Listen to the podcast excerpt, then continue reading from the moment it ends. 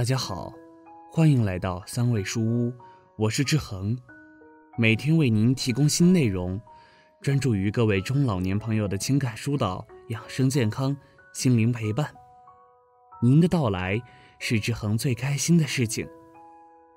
今天要和大家分享的是六十五岁张女士要把自己亲生女儿告上法庭的案例，这其中发生了什么呢？看的过程中有什么感想或者看法，欢迎下方评论区留言。辛辛苦苦攒下些许积蓄，张女士和老伴儿退休之前是一家厂子的工人，辛辛苦苦干了三十多年，俩人退休工资加起来，一个月也才六千来块钱。唯一让俩人稍显欣慰的是，单位的效益还可以。没有在下岗潮中提前下岗，正常退休。这样看来，平日生活还算是有点持续的保障。一家人收入不高，平时对钱都比较看重，比较紧。人的比较心很重，社会大环境的变化，周围人的发达，让俩女儿心里非常不平衡。尤其是老大，俩女儿都已经结婚生子。小女儿命好一点，在企业上班，收入高一些，而小女婿家的条件还可以，老大就没那么幸运了。跟爸妈一样，丈夫也是厂子的职工，真算得上是女承父业。虽然张女士常说，人都是各有各的命，经济富不富裕，日子不都得照样过，咱又饿不着冻不着的，求个安安稳稳的就挺好。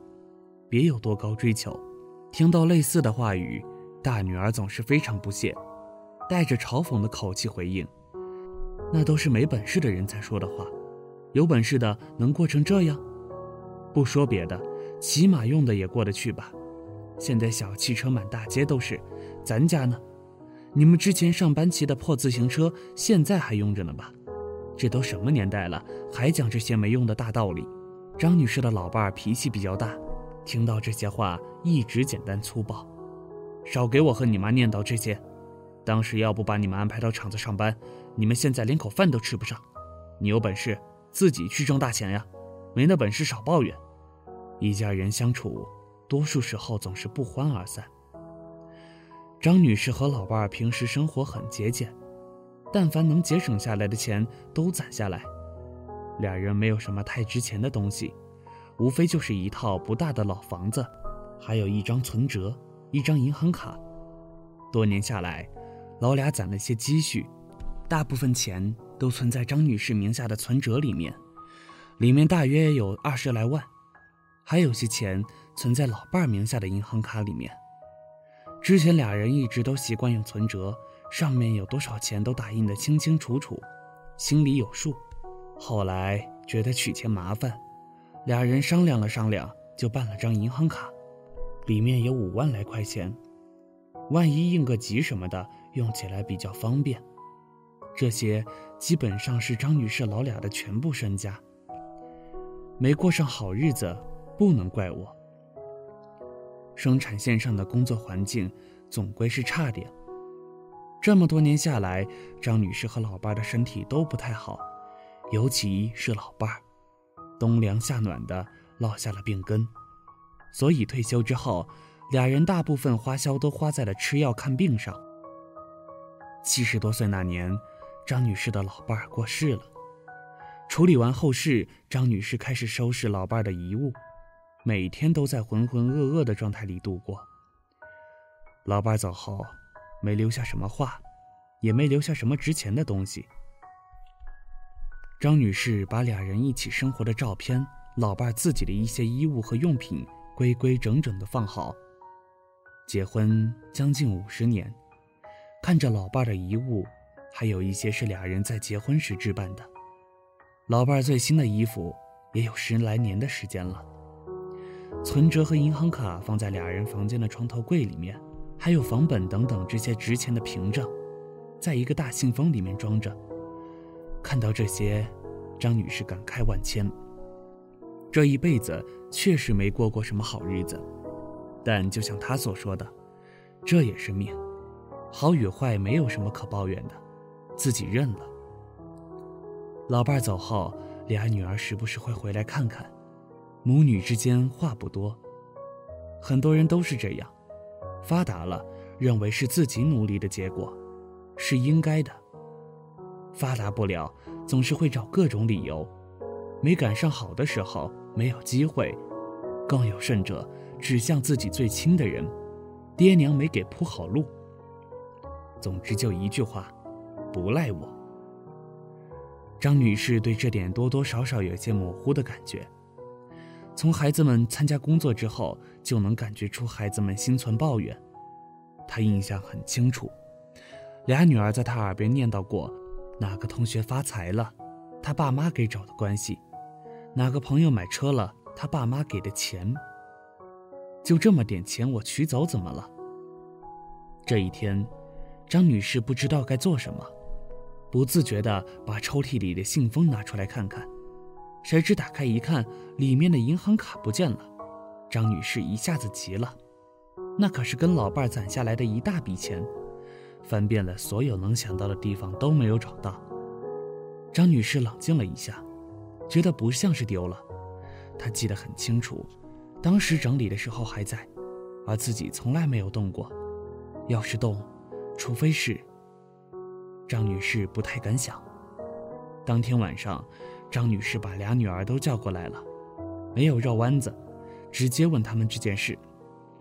小女儿很无辜，大女儿支支吾吾，结论很明显：你知不知道这叫偷？是偷爸妈的东西。一开始大女儿不承认，直到张女士说要报警，这才吐露真话。我那天说看看我爸还有什么可整理的东西。看到了那个信封，就打开看了看。我想你们也不怎么用卡，就挺好奇，就拿走了。张女士极其气愤，编个瞎话都不知道编得好一些。张女士冷冷地说道：“卡呢？”大女儿这才从自己的钱包里把卡拿出来，递给了张女士。张女士又追问了一句：“里面有多少钱？”大女儿没敢抬头，回了一句：“五万。”还有点零头。张女士心里咯噔了一下，你怎么知道的？钱你动没动？大女儿发现说漏了嘴，我就随便试了试，想了想是不是我爸的生日，结果一试还蒙对了。我把五万取出来了，零头没动。小女儿一听先急了，你这是干什么呢？你把爸留下来的钱偷了，你知不知道？你这叫偷，知不知道？再说了，这些钱是给你一个人的吗？你把钱给我拿回来。听着小女儿的话语，张女士心里特别不是滋味，甚至特别反感。小女儿话里话外好像是斥责大女儿这种行为，实际上多多少少是在惦记着这些钱。什么叫给我拿回来？谁知大女儿沉吟片刻，却理直气壮地说：“爸妈穷了大半辈子，就留下这么点钱，另外不是还有张存折吗？”就这点钱，我取了怎么了？大不了那张存折上的钱我少分点，至于说的那么难听吗？什么叫偷？爸走之后，他的钱我本来就有份儿。张女士心越来越冷，对于这种强词夺理，已经不是钱的事儿了，而是彻头彻尾的体现出人性。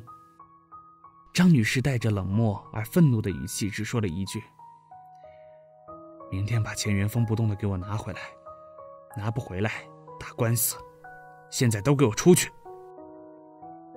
张女士最后的慈爱，对于一般老百姓家里攒下的财产，无非就是房子、车辆、存款，多多少少总会沾上几样。